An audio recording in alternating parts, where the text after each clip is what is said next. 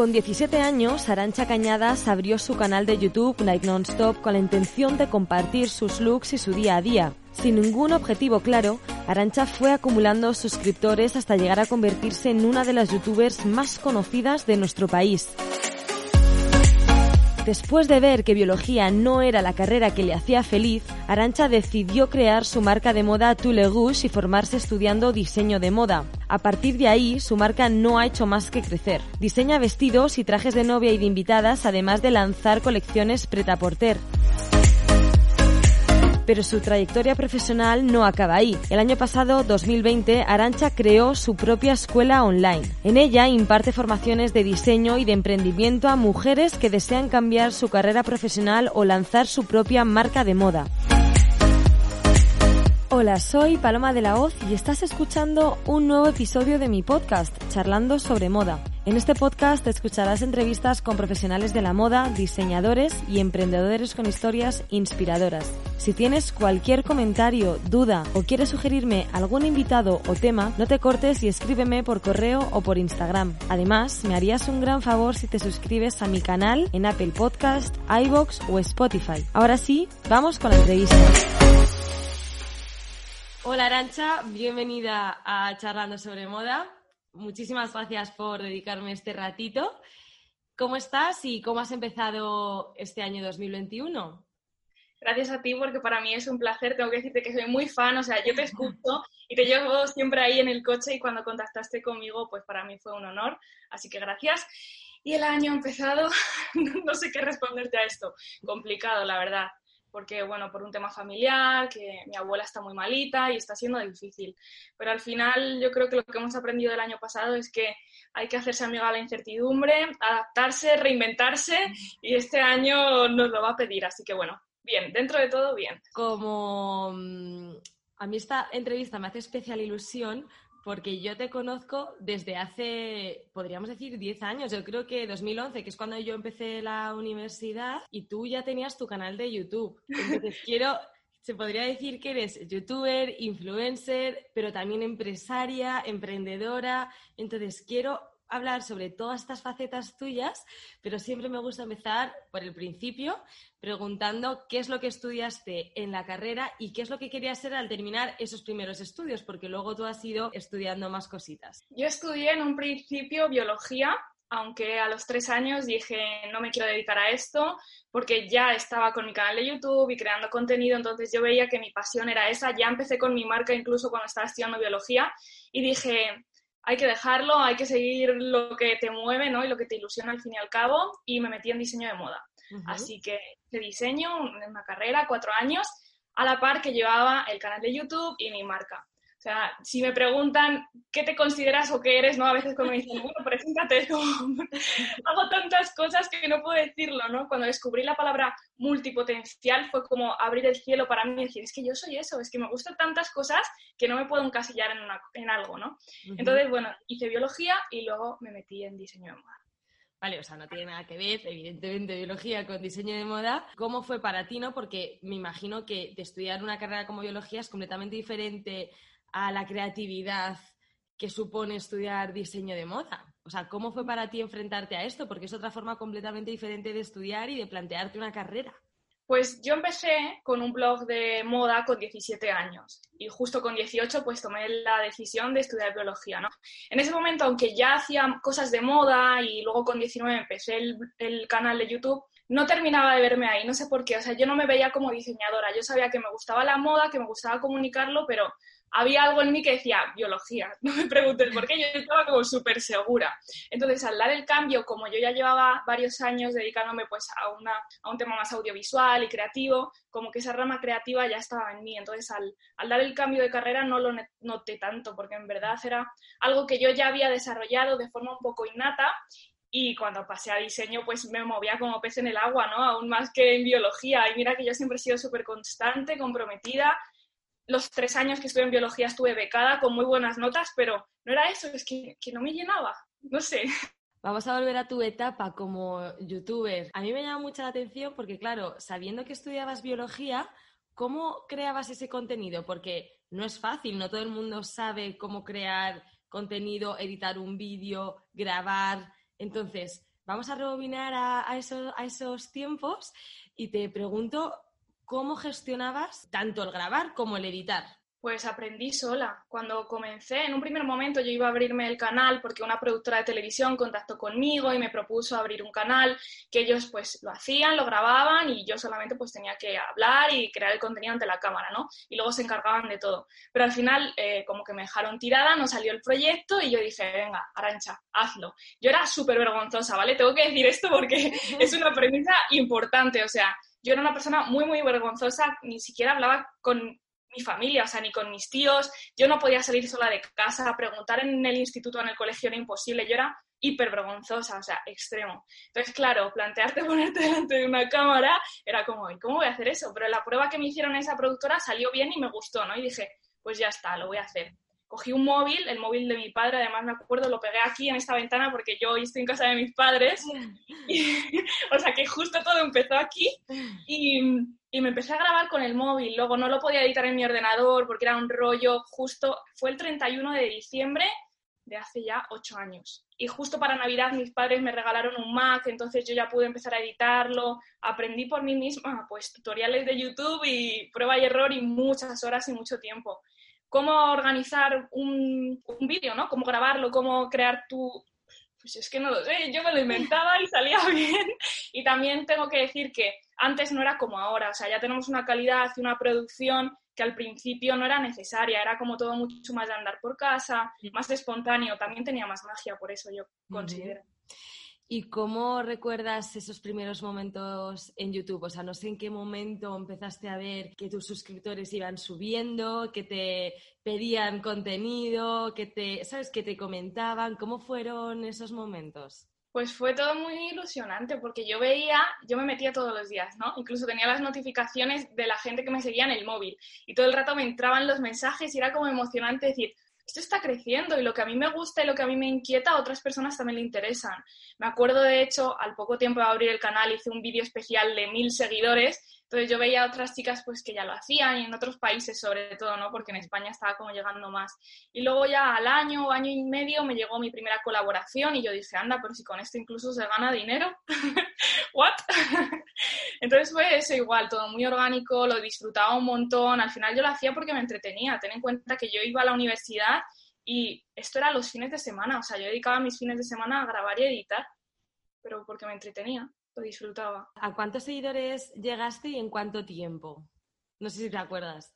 Pues no lo sé, ahora mismo tengo 380.000 o casi y llevo 8 años. O sea, este último año tengo que decir que no he subido vídeos porque me he enfocado también en mi empresa, en un montón de cosas, escuela online, tal, tal, y he llegado a un momento que he dicho, Arancha, priorízate. Claro. Yo creo que también lo que nos enseñó el 2020 fue mm, poner los pies en el suelo, ¿no? Y no correr tanto. Yo, claro, he conseguido muchas cosas y he sacado la carrera y YouTube y todo y mi empresa, pero me olvidé de mí. O sea, yo trabajaba de lunes a domingo, yo no quedaba con mis amigas ni con mi novio casi. Entonces, al final fue un ritmo frenético, dormía súper poco. Una carrera como diseño de moda requiere mucho tiempo también porque son muchísimos trabajos. Entonces, llevar todo a la vez a pesar de que mi socia es mi madre y que lo llevamos juntas, pero bueno, yo también soy la cara visible y al final hay mucho peso que recae sobre mí, ¿no? y, fue, fue duro. Pero ahora mismo no, no llevo ese ritmo porque he dicho, quieta. ha pasado factura también un poco a nivel emocional, sobre todo. Te quería preguntar también, bueno, también no sobre todo, por tu faceta empresaria, ¿no? Eh, me parece muy interesante y, mm, y sobre todo que tiene muchísimo mérito el pasar de, ser influencer o de ser creadora de contenido en tu caso a, utilizar, digamos, esta cara visible para crear una marca de ropa y lanzarte ahí al vacío, ¿no? Porque no tiene nada que ver, o sea, son dos facetas completamente diferentes. Entonces, cuéntame toda la historia. ¿En qué momento cambiaste ese chip? ¿Cómo ¿Cómo te atreviste a lanzarte? Y sobre todo también el haberte juntado con tu madre profesionalmente para lanzar la marca? Yo, como todo lo que he hecho en la vida, ha sido sin meditarlo mucho y simplemente porque sentía las ganas y la pasión y me he lanzado. Entonces, lo primero que hice con mi marca fue una falda de tul rojo, que esto lo hice en 2013, cuando yo todavía estaba estudiando biología. Yo quería una falda de tul rojo para Navidad, porque no sé, me vino la idea de repente. Mi madre de pequeña había estudiado pues un poco de patronaje y se hacía su propia ropa y tal, entonces yo se lo comenté. Hicimos esa falda y dije, oye, pues voy a hacer un vídeo en YouTube y voy a enseñar formas de combinar la falda de tul que a mí tanto me emociona y podemos decir que las hacemos y que las vendemos a medida y personalizadas, así como de locura. De hecho, me acuerdo que esto fue hablando con mi madre en Ikea. Decimos, venga, vamos a venderlas. Entonces yo lancé ese vídeo y de repente empezamos a tener pedidos. Esto te digo que no teníamos ni tienda online ni nada, o sea, me tenían que mandar un email, tenían que hacer un pago por transferencia bancaria y cuando yo recibía eso ya hacíamos la falda y luego se la enviábamos. Claro, yo aquí estudiaba biología, mi madre trabajaba en una empresa administrativa, era como una locura empezar en esto sin tener absolutamente pero bueno, lo hicimos. Hicimos cientos y cientos de faldas de tour. Era por la mañana yo estudiaba mi madre trabajaba, por la tarde cosíamos y fines de semana para hacer contenido en YouTube. Así fue mi vida durante dos años. Y al final ya dije, mira, voy a dejar biología, eh, me voy a meter en diseño porque de verdad esto me gusta y quiero crear más, ¿no? No solo una falda de tul, sino que quiero hacer mucho más. Y en 2015, cuando ya me pasé a diseño de moda, creamos la marca. Dijimos, vamos a darle un nombre porque hasta ese momento se llamaba Night Non-Stop Shop, que era como mi canal de YouTube. y aquí ya fue, pues, vale, ¿qué nombre le ponemos? La falda de Toul tiene mucho significado, tenemos mucho vínculo con París también, por donde se hicieron las fotos, el primer viaje con mi madre y tal, ¿no? Siempre ha sido como mi inspiración. Pues ya está, Toulouse en francés, eh, por Arancha Cañadas, ¿no? Que es mi nombre. Luego la Arancha Cañadas se perdió un poco más porque lo he querido dejar más como marca personal. Y, así empezó todo. En ese momento, cuando yo empecé con diseño de moda, alquilamos un local, contratamos a dos personas porque mi madre tenía un poco nociones de patronaje, pero ella no sabía. O sea, era, ella ahora está estudiando, está acabando ya sus estudios de patronaje. Entonces contratamos a dos personas y empezamos a hacer colecciones. Te digo, fue una locura porque intentamos hacer todo grande de repente, sin tener ni idea, creando un producto diferente, mucho más diversificado, que no era lo mismo que hacer faldas de tul. Estábamos muy posicionadas como faldas de tul, pero lo otro era otra historia. Producir en España a unos precios que la gente no entendía yo ya empecé a comunicar el tema de slow fashion, valores, y en 2015 esto todavía no se entendía, no se entiende casi en 2021 como para entenderse en 2015, y, y, fue difícil, o sea, hemos cometido muchísimos errores incontables, invertido mucho dinero que dices, vale, ahora si lo hiciese no lo habría hecho así, pero bueno, era lo que teníamos que vivir para, para estar donde estamos a día de hoy, ¿no? Entonces así empezó todo. Luego también en 2019, cuando yo acabé la carrera ya, que dije, venga, vamos a dedicarnos ya 100%. Eh, abrimos tienda en el centro de Madrid, que era un concept store donde también dábamos charlas de mujeres, era como todo, ¿no? Estuvimos un año ahí porque al final yo me di cuenta de que no vibraba con nuestros valores, que tener una tienda llena de ropa constantemente es una producción que es un ritmo que va en contra de, de valores de más calidad y, que vaya todo más despacio, ¿no? Entonces la cerramos. Hemos estado también en 2020 en un atelier en la zona de Goya, en Madrid, para el tema de novias, porque nos hemos enfocado a nivel físico más a novias y medida, porque al final es donde yo puedo ser más creativa, donde mi madre también puede desplegar pues todo su arte de patronaje y vender online lo que es la colección más preta porter. Y ahora nos hemos vuelto a mudar a la Plaza de Oriente, enfrente del Palacio Real, que es increíble, para novias también, pero bueno, es un año que sé que el tema novias va lentito porque no se están celebrando bodas y mm, ahí es un poco más como aguantar, desarrollar la parte más preta por también con diferentes líneas. Y bueno, poquito a poco, al final todo es diversificar y yo me he dado cuenta de eso. Hablas mucho de, mm, de, la moda sostenible ¿no? y de crear una línea, un modelo de negocio que no sea masivo. ¿Cuántas colecciones lanzas tú con tu marca? Y cómo gestionas o cómo supervisas eh, el proceso sostenible y el proceso de producción limitada? Pues hasta ahora lanzábamos dos colecciones, primavera-verano y otoño-invierno, pero como todo se ha puesto patas arriba, pues ahora el ritmo va a cambiar. Pero bueno, vamos a poner que es primavera, verano, otoño, invierno, ¿no? Porque sí que vamos haciendo lanzamientos ahora, aunque sean más pequeños. ¿Y cómo lo superviso? Todo el tema de diseño y patronaje lo hacemos nosotras. Yo hago el diseño, mi madre hace el patronaje, todo el muestrario, prototipos lo hacemos con una modista que tenemos, que es la que nos cose también los vestidos de novia. Y luego tenemos dos talleres con los que trabajamos en Madrid. Bueno, ahora otro en Toledo que nos está haciendo chaquetas. Y trabajamos todo con ellos, eh, pues escalan, cortan, o sea, todo el corte de las prendas es digitalizado, entonces las marcadas aprovechan al máximo el tejido para que también el residuo pues sea el, menor posible. Eh, por ejemplo, todas las bolsas y todas las perchas que cubren las prendas una vez que las cosen, nosotras a la hora de hacer los pedidos las guardamos en cajas esto, claro, tiene un coste de almacenamiento también, porque al final te juntas con un montón de bolsas y de perchas que la mayoría de marcas tiran, porque luego ordenar todas esas bolsas y perchas te cuesta mucho más tiempo y más dinero que comprar nuevas, pero para mí es importante que esto se renueve y que lo estemos utilizando y que no sea solo eh, usar y tirar. Y luego, pues a nivel de producción es eso, es todo de cercanía, entonces el impacto medioambiental sé que no me están trayendo las prendas de China y todo lo que conlleva. Los tejidos también son todo producción en Europa o en España, o por lo menos proveedores que, lo importan desde aquí también, para fomentar el trabajo eh, también en nuestro país, que tanto se ha perdido la industria de aquí. Y bueno, al fin y al cabo yo estoy en todos los procesos. Eh, al final, cuando estamos en producción, te pasas todos los días en el taller viendo unos detalles, otros. Y mm, hay un límite también de producción, ¿no? Simplemente porque considero que ¿para qué me sirve tener un almacén lleno de ropa que luego te tengo que vender en rebajas probablemente y que no está aportando nada? O sea, para mí lo importante no es el precio de la ropa, producir más para que me salga más barato, y tener mayor beneficio, sino qué valor tiene, qué valor tiene para ti, que tú de verdad mm, lo reutilices y que sean prendas con cariño, al fin y al cabo. En cuanto a números, ¿cuántas prendas diferentes diseñas y cuántas unidades de cada prenda produces? Por ejemplo, la última colección grande que hicimos, que fue la de primavera-verano del 2020, eran 17 modelos diferentes con variaciones, o sea, un mismo modelo pues podía tener tres variaciones, a lo mejor de tejido, de color, y más o menos de cada variación había unas 100 prendas. o sea, es poco para una marca de ropa, pero es mucho para una marca de ropa pequeña eh, producida aquí. Por eso dije, vale, y después de que se ha vendido tan mal el año pasado, ¿no? Por lo que ha pasado, Em, dijimos poquito, incluso ahora estamos con el modelo de preventa, de sacarlo a la venta, lo vendemos y luego producimos eso más un porcentaje. Tenemos una producción también hecha de invitada, que eran prendas pues combinables entre sí y luego súper reutilizables también para el día a día, no solo para un evento que no pudimos sacar, o sea, está producida en la percha y eso ha sido una inversión también muy grande que no hemos podido sacar adelante de momento. Y, esa ha sido nuestra producción hasta ahora, pero ya te digo, ahora es menos los diseños que han funcionado, los bestsellers los vamos a reinventar y volver a sacar.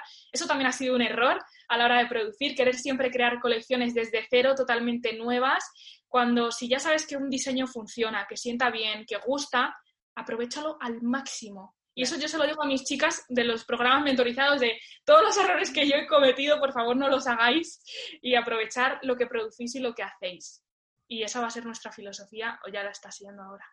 Cada vez está más de moda el tema de la preventa, hmm. sobre todo en marcas que, digamos, que defienden y que apoyan este modelo de negocio sostenible. ¿Tú cómo lo ves? Como desde tu marca, ¿no? Y desde el punto de vista empresario, ¿ves que, que la gente lo está aceptando?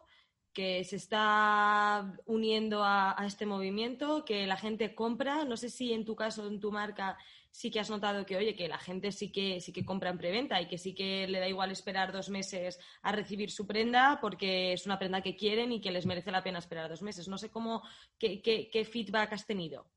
Me parece una pregunta súper interesante porque es mi dilema de la preventa de siempre.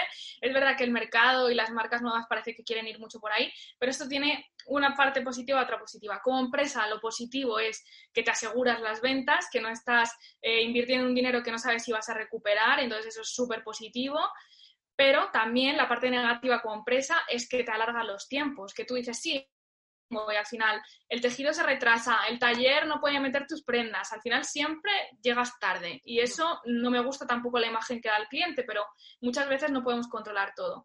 Y a nivel de cliente es cierto que detrás de esto hay una concienciación, una educación previa también en contenido, incluso en redes sociales, para que las personas sepan por qué están apostando y por qué lo están haciendo, pero como consumidores, por mucho que digamos sostenible y tal, pensamos en nosotros, queremos rápido, la compra siempre es también muchas veces pues por impulso de me gusta, lo tengo y sé que mañana lo voy a tener. Estamos muy acostumbrados a que compras y en menos de 24 horas casi ya lo tienes en casa. Entonces es un cambio difícil y al final si consigues crear una prenda con un valor grande y algo que, que de verdad sea como una pieza única, pues sí que te, no te importa tanto esperar. Pero si yo tengo algo, un cumpleaños la semana que viene y me quiero comprar algo, pues obviamente no voy a hacer esa compra en tu tienda, sino que me voy a ir a lo de siempre. Entonces, bueno, creo que es un camino, pero también como empresa tenemos que correr riesgos. Y yo esto lo entiendo, hay muchas, porque hay marcas que dicen, no, es que claro, yo no puedo producir algo si no sé si lo voy a vender,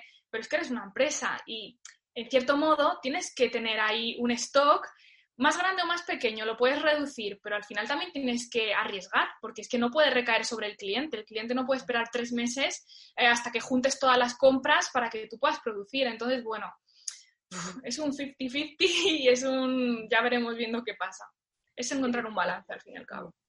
Es muy interesante, ¿no? Porque sí que es verdad que, que, cada vez lo vemos más. Marcas que de hecho sacan su colección normal y luego aparte sacan sus, sus diseños de preventa creo que, no sé cómo lo ves tú, como, como profesional de esta industria. Yo sí que veo que hay un hueco ahí en, el mercado. Creo que esto irá más, pero más que nada por lo que dices, ¿no? Que cada vez la gente está más educada y está más concienciada sobre, sobre este tema. Entonces, simplemente por eso creo que, irá más. O sea, es, es cuestión de educación al final. Y como marca hay que dar facilidades, porque también hay marcas que dicen, no, como es algo bajo pedido, esto legalmente en España, tú puedes hacer un pedido y yo no te devuelvo el dinero si no te queda bien, porque te lo he hecho por y para ti. Eso, por ejemplo, en medida, en vestidos a medida se hace, ¿no? Pero claro, si yo te estoy dando ese handicap de vas a tener que esperar, yo sí que te doy la facilidad de que si luego lo recibes y no te gusta, lo puedas cambiar. O produzco un margen para que puedas cambiar la talla, porque es que si no, estás sometido a, vale, compro y me lo tengo que quedar. Y yo no, no veo ético que tengas que asumir como consumidor ese riesgo o ese me lo tengo que quedar, ¿no? Entonces, bueno, creo que tenemos que encontrar el punto medio entre todo y claro que es el presente y es el futuro sin duda, pero hay un camino por recorrer. Si yo empecé con valores en 2015 y nadie escuchaba eso, eh, en 2021 ya estaba, pero dentro de 10 años, pues sí, quizás será algo normal, ¿no? Ahora que estás especializada en, en novias y en invitadas, ¿Cómo has sido o cómo te has enfrentado al 2020? Porque claro, con todas las bodas o casi todas las bodas canceladas, no sé cómo has podido adaptarte a la situación. Claro, me imagino que muchos vestidos se quedarían eh, parados, ¿no? En stand-by. Eh, pues, ¿cómo, cómo, te has podido adaptar a, la situación?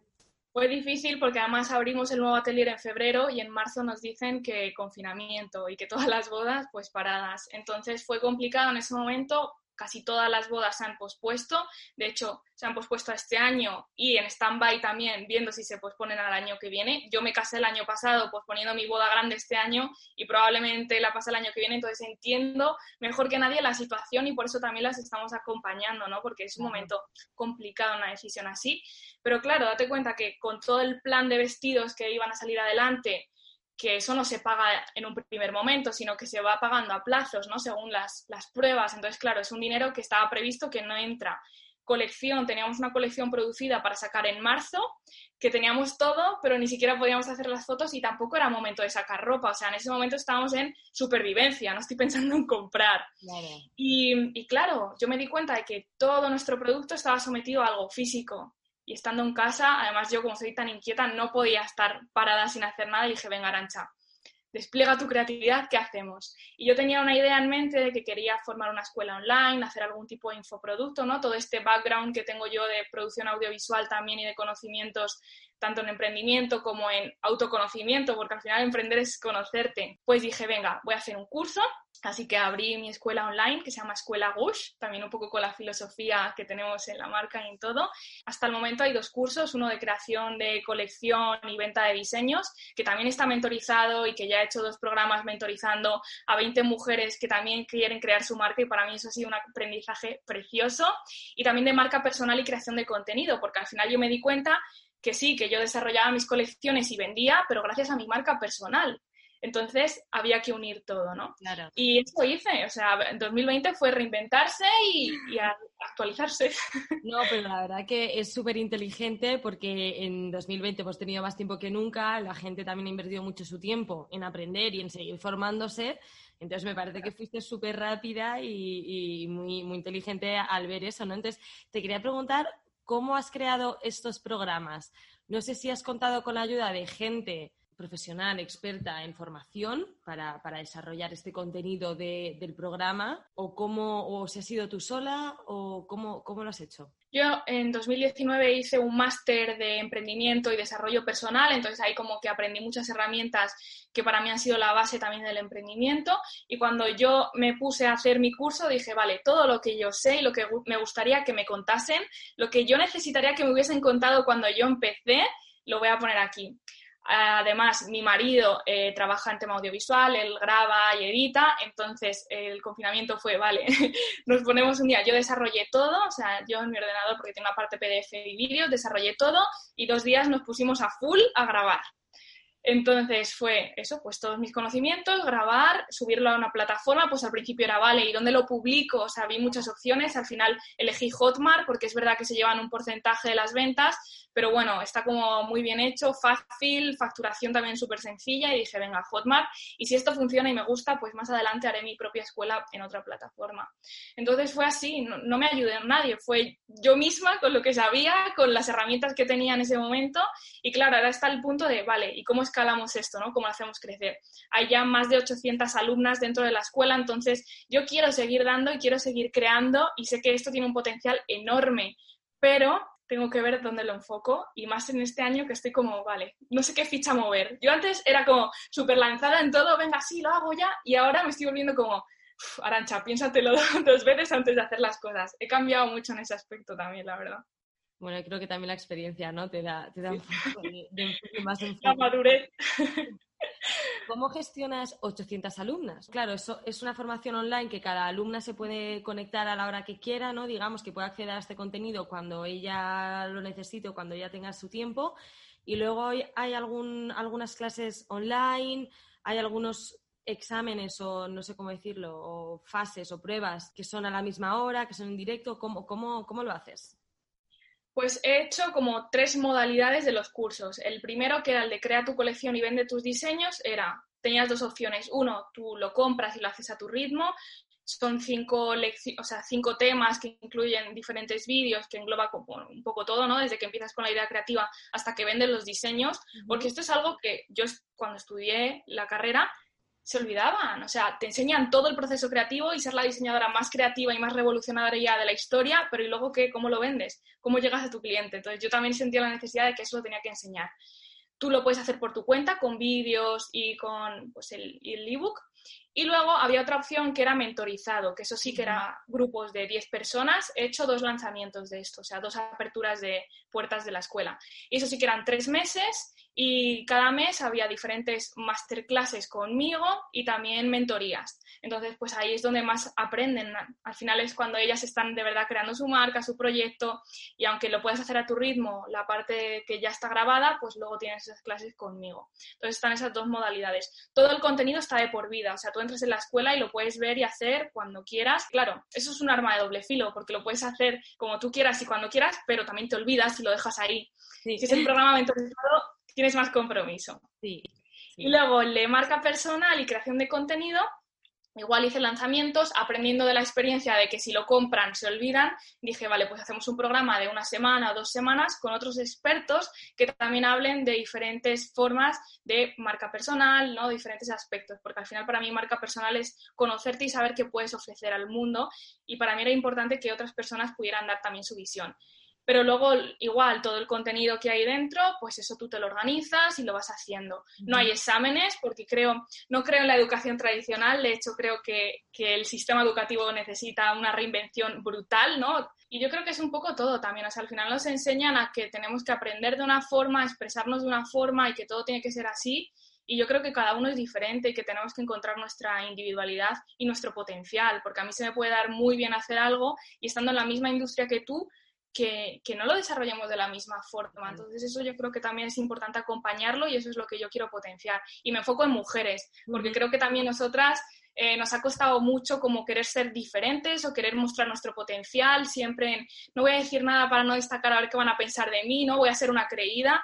Y estamos en la era de decir quién soy yo y voy a comunicarlo y me voy a unir con otras mujeres, que a veces nos cuesta tanto Claro, justo te iba a preguntar eso. ¿Quiénes son las, las alumnas de, tu, de, tu, de, tus cursos, de tus formaciones? ¿Son seguidoras tuyas? No sé si, te, si tienes conversaciones con ellas o si les preguntas cómo me has descubierto o cómo has descubierto estos cursos, porque claro, debe ser muy bonito, ¿no? Saber que la gente que te sigue, que te ha seguido durante estos años, ahora quiere saber más de ti y, y formarse contigo la mayoría sí, me conocen y han seguido mi trayectoria. Al final yo en YouTube enseñé cuando dejaba la carrera, todos mis miedos, todas mis inseguridades, todo mi proceso. Es que empecé con 19 años, ahora tengo 27, o sea, han vivido mi vida, incluso mi relación, ¿no? Porque yo antes enseñaba muchas más cosas que ahora. Y son perfiles eso muy diferentes, pero que les une algo que son las ganas de creer en ti y apostar por lo que quieres hacer. Volviendo, volviendo a tu marca, ¿a qué retos te has enfrentado? Digamos que, bueno, que te sigues acordando, ¿no? Que, sigues pensando en ellos, porque si no me equivoco, Arancha, también em, hiciste desfile, organizaste un desfile de moda. Entonces, claro, me imagino que debe ser súper bonito. Conlleva muchísimo trabajo, muchísima presión y muchísima organización. Entonces, eh, ¿Cómo recuerdas esos momentos? ¿Y es ese quizás el mayor reto al que te has enfrentado profesionalmente o, tienes otros? El desfile, el último que hicimos, que fue de novia en Mil Uno Bodas, que fue, fue muy bonito, pero es verdad que hubo un trabajo brutal detrás. Fue complicado, pero no es el mayor reto. Para mí el mayor reto ha sido cómo crecer ¿no? Que no se nos vaya la cabeza de ahora sí está yendo todo bien, tenemos dinero, venga, vamos a crecer. Eso ha sido siempre nuestro pensamiento y ahora me he dado cuenta de mejor ir pasito a pasito.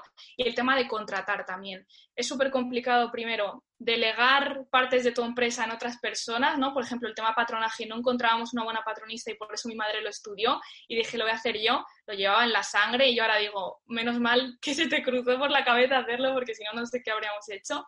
Pero el tema de contratar es complicado, crear equipo, gestionar un equipo, eh, a mí no me gusta ser jefa, sino pues eso, liderar, ¿no? Y que todas opinen y que todas piensen y que todas vayamos hacia el mismo lugar. Es súper difícil o por lo menos requiere mucho tiempo y mucha atención. Y yo soy una persona que como tiene tantas ideas, me gusta crear las cosas y darles vida, pero luego mantenerlo es un poco complicado. Entonces, tener que prestar atención a todo el mundo y saber que todo el mundo tiene que estar haciendo sus cosas y que yo tengo que controlarlo, entre comillas, no me gusta, porque yo soy súper autónoma. Y eso me creó ahí bastante complicación a la hora también de, de mm. continuar y crecer como empresa. Y luego todo, todo el tema logístico, o sea, cuando tienes un volumen grande de ventas, que nosotras hacíamos los pedidos, escribíamos una notita a mano en cada pedido, perfume, papel, no sé qué, o sea, eso es un tiempo brutal. Cuando hay muchos pedidos también luego es una locura de se mezclan, que llegan las cosas mal. Y hubo un momento que dijimos, vamos a delegar esto, vamos a buscar una empresa que ellos hagan los pedidos me daba miedo delegar esto que era algo tan personal y con tanto cariño, que en verdad ahora hemos recuperado, porque después de, la crisis que ha habido del coronavirus y todo, dijimos, mira, si vuelve a pasar o cualquier cosa, yo no puedo tener mis productos fuera, no saber cuándo van a salir y al final hay que reducir costes también, porque tener todo esto en un almacén es estar pagando otro alquiler. Entonces ya lo hemos vuelto a recuperar, pero esos han sido los puntos, creación de equipo y crecimiento y logística. Y tu faceta de influencer, que no la quiero dejar ahí olvidada, porque a pesar de ser empresaria y tener tu propia empresa y tu marca, las formaciones y demás, también sigues con tu, con tu papel de, influencer. Sigues eh, trabajando en colaboraciones con marcas y, sigues desarrollando este tipo de contenido. ¿Qué colaboraciones disfrutas más haciendo? No sé si te encasillarías, no sé si, claro, al tener una marca de, de moda, no sé si te gusta hacer colaboraciones con otras marcas de moda o si prefieres cambiarte a belleza o más lifestyle. Entonces, ¿cómo, cómo ha sido este desarrollo también tuyo como, como influencer? Porque me imagino que ha cambiado mucho la forma en la que tenías antes de colaborar y las marcas con las que colaborabas antes al principio a, las marcas con las que colaboras ahora. Esto ha sido un choque a nivel personal muy importante. O sea, yo me di cuenta, llegaba a un punto que era como no se puede colaborar por colaborar porque sí es dinero y eso me ha permitido crear muchas cosas y crear mi propia marca, pero eh, para mí los valores son muy importantes. Entonces hubo un momento que dije, marcas con valores, si tienen una filosofía detrás, algo bonito que comunicar, algo que aporte, genial. Si es consumir por consumir, no. Pero claro, yo estaba en el bucle de YouTube donde hay que consumir por consumir, hay que comprar ropa para enseñar las novedades. Cuando yo estoy creando moda ética, sin explotación en España y estoy comprando otras marcas, eso era como un choque interno súper grande. Entonces hubo un momento que como que me quise alejar de todo eso, dije, voy a dejar de comunicarlo de la misma forma, voy a colaborar puntualmente con marcas que de verdad me llenen y creo que aporten. Eh, a nivel de colaboración con moda, menos, porque al final hay muy pocas marcas que de verdad hagan las cosas como yo creo que se deben hacer. Entonces, eh, ahí es complicado, pero sí que sobre todo pues marcas de belleza y cosmética que tengan valores detrás es como más fácil. Creo que ahí está más incluido ya el tema de respeto por el medio ambiente, por nosotros, los ingredientes. Pero no hago ni la mitad de la mitad de la mitad de lo que hacía antes. Al final dije, tengo que apostar por, por mi marca y que mi fuente, fuente de ingresos sea lo que yo creo, no solo lo que crean otros y publicitar eso. Que lo respeto al máximo, de verdad, y me parece brutal la creación de contenido y hay mucha creatividad detrás y mucha gente que vive de eso. Pero yo me di cuenta de que como el tema de valores estaba complicado, no terminaba de ir tanto conmigo. ¿Y cómo has eh, gestionado tu faceta como, influencer? Hay muchas, muchas personas que cuando crecen o para crecer se apoyan en agencias o en representantes. Me imagino que tiene su parte positiva porque te mueven y te, te ayudan a entender cómo funciona el mundo y demás pero no sé si tú alguna vez has tenido el apoyo de una representante de una agencia o si lo has llevado siempre tú por tu cuenta. Pues hace cinco o seis años empecé con una agencia y sigo con ellos. Es cierto que durante mucho tiempo me han dado mucho trabajo, no tanto todo lo que me entra a mí yo se lo pasaba a ellos, porque al final lo delegas y no tienes que estar tú con líos de presupuestos, historias y también a nivel legal pues te dan como una tranquilidad, ¿no? Porque se encarga de todo el tema, pues firmas y de todo ellos se encargan y eso es importante y saben cómo está el sector al fin y al cabo y lo que se está moviendo y luego también pues si les entran campañas pues te ofrecen, ¿no? ¿Qué pasa? Que los últimos, el último año sobre todo yo he dicho muy pocas cosas y de verdad muy filtrado, entonces ya saben qué pasarme y qué no, ya saben qué propuestas darme y lo respetan y para mí eso ha sido lo más importante, o sea, no la presión de Arancha, si quieres estar aquí tienes que ganar tanto y sacar tantas campañas, sino mira, nosotros te acompañamos, te apoyamos, si tú quieres hacer esto lo haces y si no, pues también. Entonces a mí me dan tranquilidad porque al final delego esa parte, pero tampoco me ponen presión. También lo puedes hacer tú sola, o sea, creo que si tienes el tiempo y lo quieres invertir en eso está bien, pero al final si tienes muchas cosas es como hay que saber dónde sí delegar, dónde tú aportas valor y dónde lo aportan más otros. Estamos aquí en, mi podcast, pero tú también tienes, tienes uno, te animaste a lanzar el tuyo. Entonces, cuéntanos un poco sobre eso. ¿De qué hablas? ¿Qué conversaciones tienes? ¿Desde cuándo llevas con él? Cuéntanos todo lo abrí como todo lo que he hecho de forma espontánea, diciendo, venga, me apetece hablar. En esto, cuando yo empecé a escuchar podcast, dije, venga, voy a decir algo. Y lo llamé Reflexiones con Arancha Cañadas, pero este año pasado dije, ya me lo voy a tomar más en serio, voy a crear más contenido, y ahora se llama Gush Woman, el podcast de Arancha Cañadas, Bush Woman, porque todas las mujeres que están dentro de mi comunidad pues son Bush Woman, ¿no? Entonces, ¿qué hablo? Pues un poco de todo y un poco de nada. Los pilares fundamentales son desarrollo personal y autoconocimiento, porque para mí es como mi gran pasión, aparte de la moda y todo esto, ¿no? Entonces, ese es uno de ellos y donde me siento cómoda hablando porque son temas que en YouTube no podría hablar, o sea, no podría enseñar mi cara y hablar de esas cosas que hablo en el podcast y en, en Instagram también es complicado. Entonces, desarrollo personal, moda, también desde un punto de vista pues más de, de empresa y emprendimiento también doy, hablo pues sobre crear. Al final son mis experiencias, mis reflexiones, mis puntos más bajos y más altos. Es algo muy cercano donde me abro completamente, donde confieso cosas que jamás diría en ninguna otra plataforma, pero creo que el formato podcast es algo tan cercano y tan amable y como tan cálido, ¿no? Yo lo siento así, por lo menos, pues hablar sin sentirte tan juzgado. Que luego te juzgarán en otro sitio y que lo que has dicho ahí se lo llevarán a otro lugar, seguro. Pero no sé, a mí me hace disfrutar un montón y ya este año me he comprometido a que cada 15 días, el domingo, voy a publicar nuevo podcast, así que bueno, estoy ahí con mi propósito, que este sí que espero cumplir año.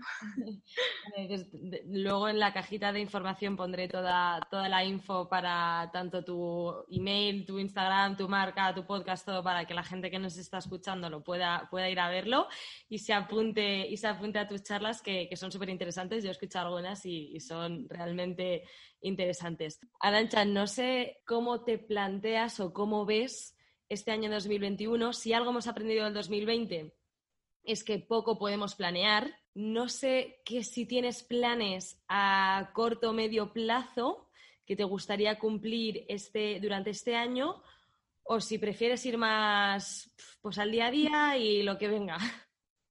Tengo planes, pero también sé que voy a tener que ir mucho al día a día. No quiero crecer de repente y, seguir como en el, bucle de quiero hacer esto más grande, sino lo quiero mantener, quiero hacerlo sólido, quiero seguir con novias poquito a poco y en la medida que se pueda, sé que ahí es como un poco aguantar hasta por lo menos el año que viene sí que me estoy reenamorando de Chulegus y la marca y la creación de contenido ahí, porque es cierto que durante este año fue como, ¿qué es lo que más tiempo me lleva y más coste? Es crear ropa. Crear ropa en España, producir y guardar en un almacén que no sé cuándo se va a vender. Pero al final hemos decidido hacer colecciones más cápsulas, entonces ahí voy a seguir y también mi foco ahora, de hecho esto fue ayer que estuve como replanteando todo, es no somos una marca de ropa, sino somos una comunidad, porque quien compra una camisa para sentirse más segura, eh, luego también entra en la escuela y luego también me contacta a mí directamente y, y, veo esa unión, ¿no? Al final es como ir un poco más allá, no solo te estoy vendiendo ropa, porque eso no sirve para nada,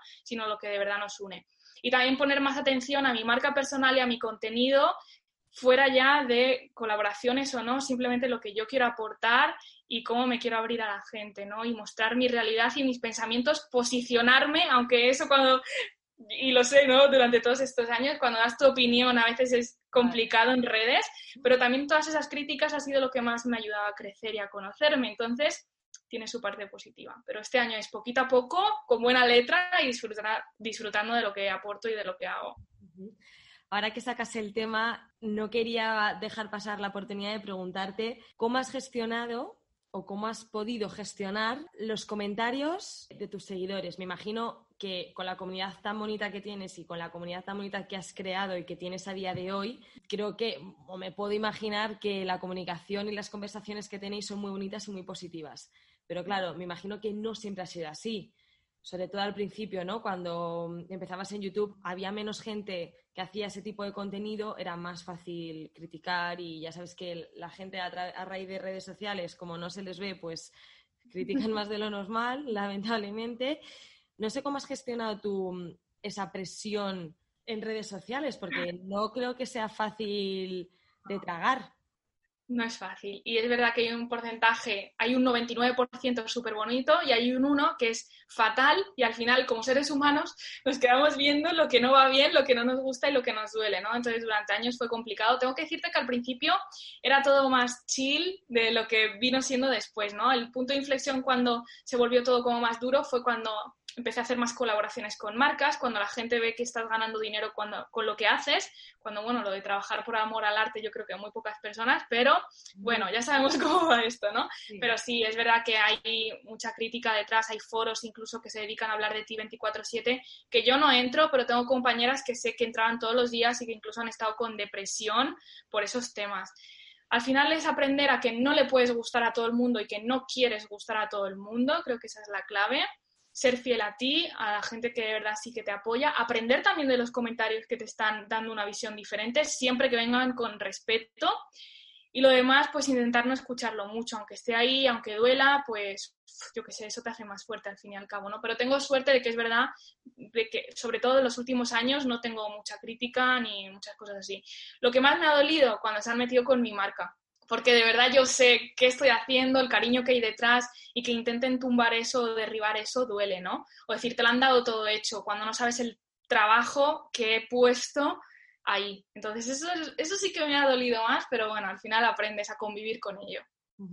¿Y has tenido la necesidad alguna, algún, en algún momento de tu vida de hacer una pausa en, redes sociales. No sé si tomarte como unas vacaciones, por así decirlo, entre comillas, de mm, interactuar diariamente con tu comunidad, recibir comentarios, tener que explicar cuando no te apetece nada explicar porque tienes alguna cosa personal tuya que no que te impide pues hablar con gente porque estás estás a lo tuyo pues el año pasado, en el 2020, sobre todo el verano, fue bastante duro. Dije, me quiero alejar un poco de redes, me quiero alejar de todo.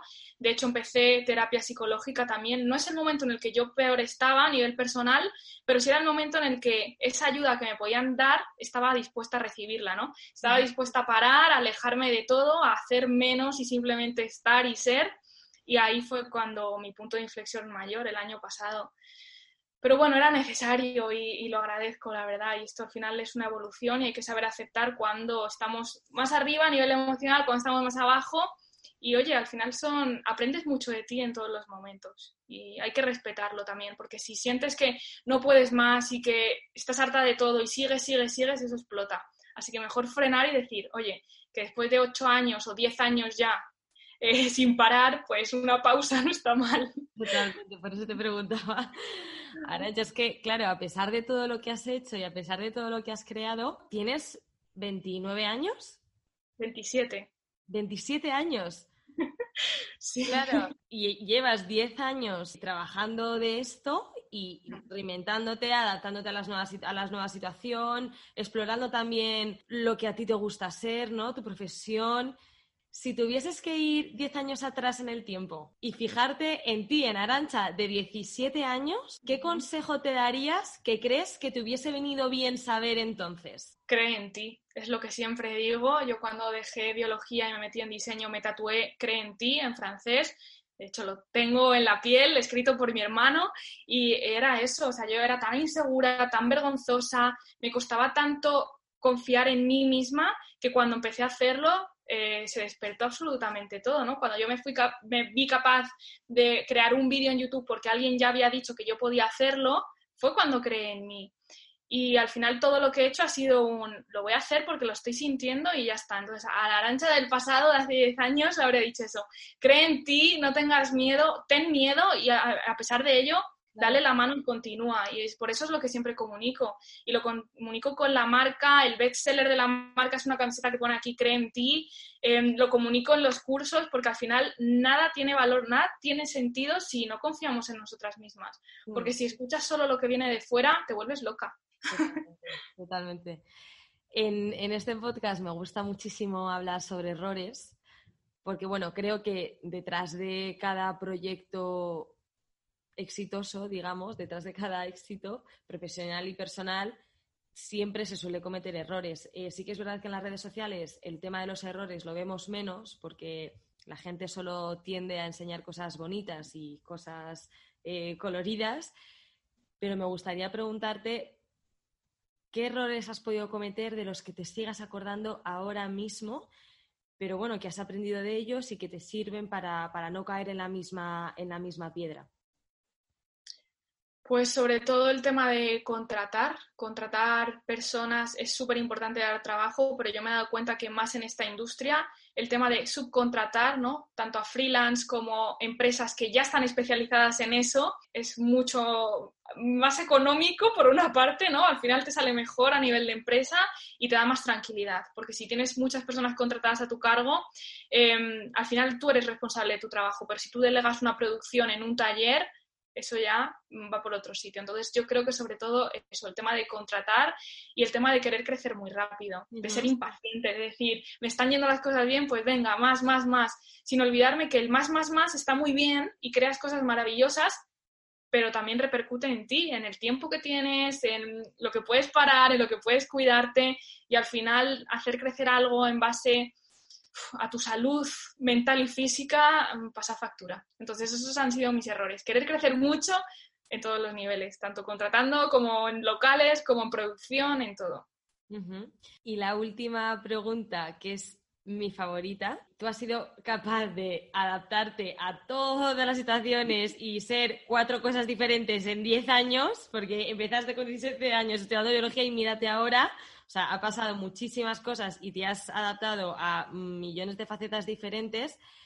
No sé qué consejo le darías a una persona que, como tú, empieza estudiando algo que cree que siempre ha sido lo que ha querido estudiar, pero luego se da cuenta de que no es eso lo que le hace feliz, pero no se atreve a dar el paso y a cambiar esta dirección profesional. ¿Qué consejo le darías para animarle? Que, que, lo haga, que se atreva. Es que al final siempre la excusa, ¿no? A mí me preguntan mucho esto porque la gente sabe lo que yo he vivido, es es que me dicen mis padres o tal que es que no voy a tener trabajo, que eso no tiene salidas. Primero, ¿qué tiene salidas en el mundo en el que vivimos actualmente? O sea, es que si haces algo por hacer y porque tengas salidas, vas a estar amargado toda tu vida, aunque sea trabajando en una empresa. O sea, ¿qué precio tiene eso, no? ¿Qué precio tiene poder ganar 3.000 euros al mes? O sea, es que prefiero ganar 1.500 y estar llena con lo que estoy aportando y con lo que estoy haciendo. Entonces, ¿cómo quieres tu vida? Que nos pensamos que la vida es muy larga y que todo va a cambiar y bueno, ahora hago esto, pero ya vendrá. No, es que tu vida puede acabar mañana y la estás malgastando en algo que no te hace feliz. Y si tenemos algo mm, que podemos controlar es tomar esas decisiones que nos lleven de verdad donde deseamos, que luego puedes estar ahí y decir, guau, pues esto es una mierda, yo tampoco quiero esto. Yo he estado en diseño de moda y he dicho, estoy promoviendo una industria que está explotando a la gente, yo no quiero esto. Yo tuve mi crisis también estudiando diseño de moda, pero al final, ¿qué vas a hacer? ¿Vas a esperar a que alguien venga y te salve y algún día te enamores de lo que estás haciendo o de verdad vas a tomar acción por crear esa vida que deseas? Yo creo que la decisión es fácil y difícil a la vez. Hay que echarle valor, pero escúchate. Se me han puesto los pelos de punta arancha de este consejo que acabas de dar. Estoy súper de acuerdo, me parece súper real. Y, sí, que, hay que luchar por lo que, por lo que uno quiere y si no, que, te vean a ti, que cojan tu, ejemplo y, que bueno, que todo es posible, ¿no? Al final, yo creo que hoy en día tenemos más medios que nunca y que si quieres hacer algo, no siempre se puede, pero siempre se puede intentar hay opciones, hay formas, claro que dices, a lo mejor no tengo ahora esta inversión, pero aprende de otra forma. O sea, es que al final, por ejemplo, si quieres estudiar diseño de moda, vale, la carrera que yo hice son 40.000 euros, pero es que yo empecé en diseño de moda antes de gastarme 40.000 euros en una carrera. Yo empecé a ganar dinero con mi marca y con mi empresa para poder invertirlo en lo que quería estudiar. Y tuve que arriesgar sin saber absolutamente nada, pero es que mm, la vida es así. es que si no lo haces tú, no lo va a hacer nadie por, por ti. Totalmente. Pues millones de gracias, Arancha. Ha sido un placer tenerte en el podcast y poder charlar un poquito más contigo y conocerte más. Y te deseo lo mejor para este 2021. Seguro que cumples todos los retos y, y todos los planes que te propongas y estaremos súper pendientes eh, de todas las noticias que vayas lanzando. Muchas gracias, ha sido un placer, de verdad. Gracias por lo que aportas, por este podcast y gracias también a todas las personas que me están escuchando, que cualquier cosa me podéis contactar. Mi Instagram es arancha raya baja canadas y ahí yo estoy para cualquier cosa porque al final creo que nos tenemos que apoyar unas a otras y que el crecimiento de todas eh, implica nuestra unión. Así que bueno, gracias a ti de corazón.